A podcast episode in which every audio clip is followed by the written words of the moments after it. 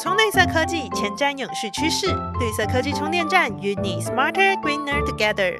大家好，欢迎收听由台达制作的绿色科技充电站，我是 Janet，我是 Claire。呃，上一集呢，我们邀请到了台达的永续长 Jessie 来为大家解释了一番有关于碳定价的一个学问。但是我发现有一个问题，什么问题呢？怎么讲？就他讲了一个很大的一个观念和概念，来告诉我们大家说，哎，可能可以往哪方面去做。但是呢，里面就讲到很多碳开头的词，对，然后就是什么碳税啊、碳费啊，反正就是很多。我就在听的时候，我都觉得我好像听懂了，嗯。但是回过头来，我又觉得啊，那些是什么？好像讲不太出来。而且是不是还很怕说，哎，我如果问的话，会不会显得我好像真的？太小白了，不好意思问。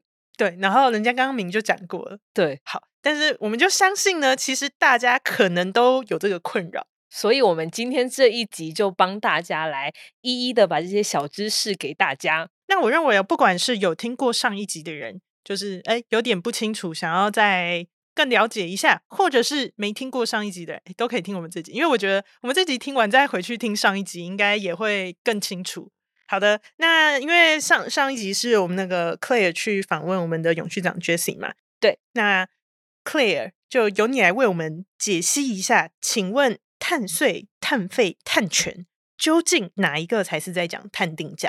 其实啊，碳定价它的顾名思义可以解释成，呃，为二氧化碳制定一个价格，因此不管是碳税、碳费、碳权。他们都在碳定价的大架构下，碳定价呢是以每吨二氧化碳当量作为一个计价单位。量，所谓当量呢，就是说你使用的能源相当于多少的二氧化碳，这就是二氧化碳当量。因为你一定是用了什么才会产生二氧化碳嘛？那你今天使用的是燃煤，或者是使用石油、天然气，每一种能源它所会产生的碳排都会不同，所以就要统一换算成二氧化碳当量来计算碳排的费用。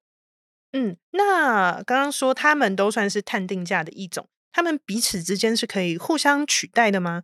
就像是呃第一季的时候有你就不会有我这样子。对，但是如果不是我们的铁粉，可能会想说什么叫有你就不会有我？因为我们轮流当主持人。对，我们在 第一季的集数就是有 Jenny 当主持人，就没有 Claire 出现。但第二季我们就是有这种可以互相聊天的集数，不知道大家还喜欢吗？好啦，有有点离题了，所以他们是可以替代的吗？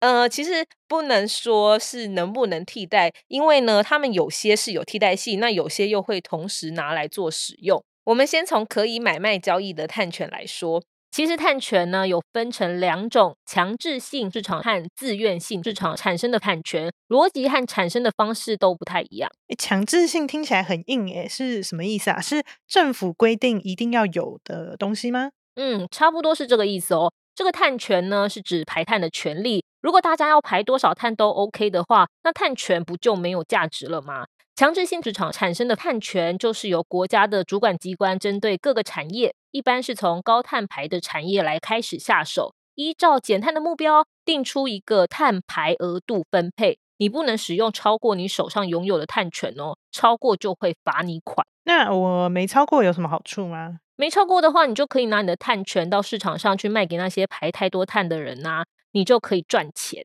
诶，所以刚刚说的呃，碳排排超过的人，其实也不一定要罚款，他也可以去呃碳权的交易市场上去买碳权吗？是的，市场上除了官方的碳权，而碳权有剩的公司也可以放到市场上。供需要的人竞价来购买哦，那真的蛮有减碳的诱因的耶！而且因为刚刚讲是他们可以在市场上买卖嘛，那所以就也可以透过一个市场的机制去决定一个合理的价位。嗯，没错没错。不过特别值得注意的是，像是我们以欧盟为例好了，刚刚讲到会给大家一定的免费配额嘛，超过的你才会需要去买碳权。但是这个免费配额其实也只是一个过度的设计。让这些企业不会因为突然就要付费买碳权失去竞争力，但最终呢，还是要让大家更彻底的来减碳，所以这个免费配额会逐渐归零，届时啊，所有的碳权都要靠竞价来取得喽。嗯，所以这个强制性市场的碳权其实就是政府规定你要有碳权才可以排碳。那刚刚说的另外一种呃自愿性市场的碳权是怎么一回事？强制性市场产生的碳权呢，是总量管制与交易，是被规定的产业，大家都要遵守的。那英文呢就是 allowance。那会有些没被规定到的产业或没实施这个制度的国家，企业减碳也会需要一些经济价值上的肯定嘛？那就可以透过执行一些减碳专案去申请碳权，例如造林、低碳运输、废弃物回收再利用等等等。哦，所以这个自愿性市场的碳权，它反而不是说用碳的权利，而是说如果我自己主动的去少用碳，或者是呃做了一些事情，为这个世界减少了一点的碳而去获得的这个东西。没错，自愿性市场产生的碳权，英文呢其实叫做 credit。哦，所以他们的中文一样，但是英文其实不一样。对，所以其实英文比较好理解。诶，那这个碳权就是这个 credit，它也是可以像刚刚一样拿去交易的吗？嗯，其实不同的国家对这两种碳权有不同的规范，不过他们都属于自由交易市场。可是形式或者实际执行的方式，让他们能不能互相抵换啊，互相承认，其实就要看各国政府进一步的规范跟讨论了。但是如果这么说的话，可能每个国家的规范会差异很大。啊对啊，这样子不会产生什么问题吗？没错，这就是上一集 Jesse 提到的欧盟的碳边境税，其实就是用来解决这个问题哦。我举例来说，像是 A 国家，它很积极，给企业的碳排额度就很少，那罚款很贵。可是 B 国家不一样，它无所谓，所以这样 A 国家的企业成本就比较高，那 A 国的企业就很可能没有竞争力，或干脆出走算了。哦，所以它可能会移到一个比较，比如说松的。比较对管制松散的国家，只是这样子，其实碳排还是存在于这个世界，只是换一个地方。哎，对，所以这本质没变。那这个问题就有个专有名词叫做碳泄漏，也就是说高碳排的产业，它为了躲避比较严格的碳排放规范，就会选择外移到碳排放规范比较宽松的国家。那为了补这个漏洞呢，就有了碳边境税的设置啦，像是欧盟即将上线的 C ban 碳边境调整机制。就是要求进口业者要提供生产地的碳价相关费用证。如果你生产地的碳价收的比欧盟的价格还便宜，那为了比较公平起见，他就会跟你收一笔税，让你们的成本是差不多的。嗯，所以说就是等于我必须要在自己原本的生产地就有付出这个碳排的成本。那有付的话，到欧盟就不需要再付一次。有付费不够哦，是要你要付到一样的水准。它是规范这个，哎，不过这个很有趣耶，因为等于说我要么付钱给我自己的政府，而且最好要付够，不然的话我就是要付给欧盟。嗯，那我当然是要付给自己的政府啊。对啊，当然是要交给自己人呢。而且现在如果你一个区域，例如欧盟开始收碳边境税，那别的国家难道不会收吗？所以如果要进行国际贸易，那迟早大家可能都要对在地排放的碳收取费用，并且对进口产品收碳关税。那所以其实我们可以期待未来各个国家或是区域可能都会有他们的碳定价的机制出来。嗯，不过如果我们的政府要去收一个碳的费用的话，那呃，大家收费用的方式会是都一样吗？像是刚刚有讲的一个呃，欧盟可能会去采取的一个总量管制与交易，是是都都采取这个方法吗？目前的收费方式其实主要是有三种，一种就是 Jenny 刚刚说的总量管制与交易嘛。第二种常见的叫做碳税，碳税那是跟刚刚讲那个碳边境税是一样的东西，还是不一样的？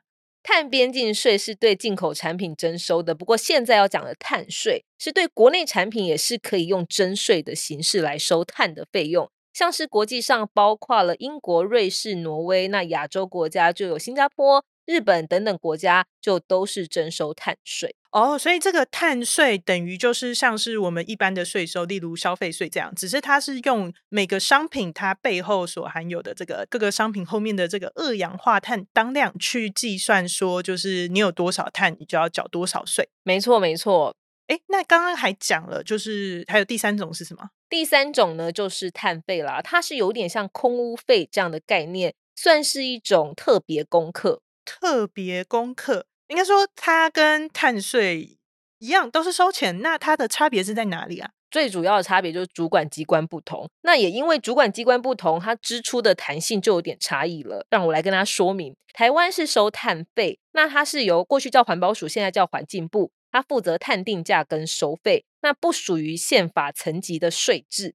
刚才说的特别功课呢，就是说依法向特定的群体按一定的费率来征收，那收费后的用途只能用在减量温室气体啊，或者是调试气候变迁的奖励或者是补助相关的特定用途。没错，有一个专有名词叫做专款专用。那碳税呢？它的主管机关是财政部来收，就有点类似所得税这样子的税收制度。那财政部负责征收跟分配碳税，属于政府的财政收入，它就是统筹分配。那用途就可能比较广，弹性比较高喽。嗯，所以说就是其实碳税和碳费，他们都是呃依照你的碳排收钱，是，但是它有刚刚说的这个分配方式的差异。对，那。那刚刚前面讲的第一种呢，那个总量管制与交易，它的收入会是统筹分配还是专款专用啊？其实没有一定的二分法，因为这就会依照各个国家的法规规定有所不同了，比较复杂一点点。嗯，好，那最后来帮大家总结一下，碳定价呢，它泛指呢是透过对碳排的收费，让排碳变得有成本的一个手法。那希望借此呢，就有一个诱因。让各个产业呢都会有这个努力减碳的动机，就可以减少碳排，去减缓我们的气候变迁。那让排碳有成本的方式，目前有主要的三种。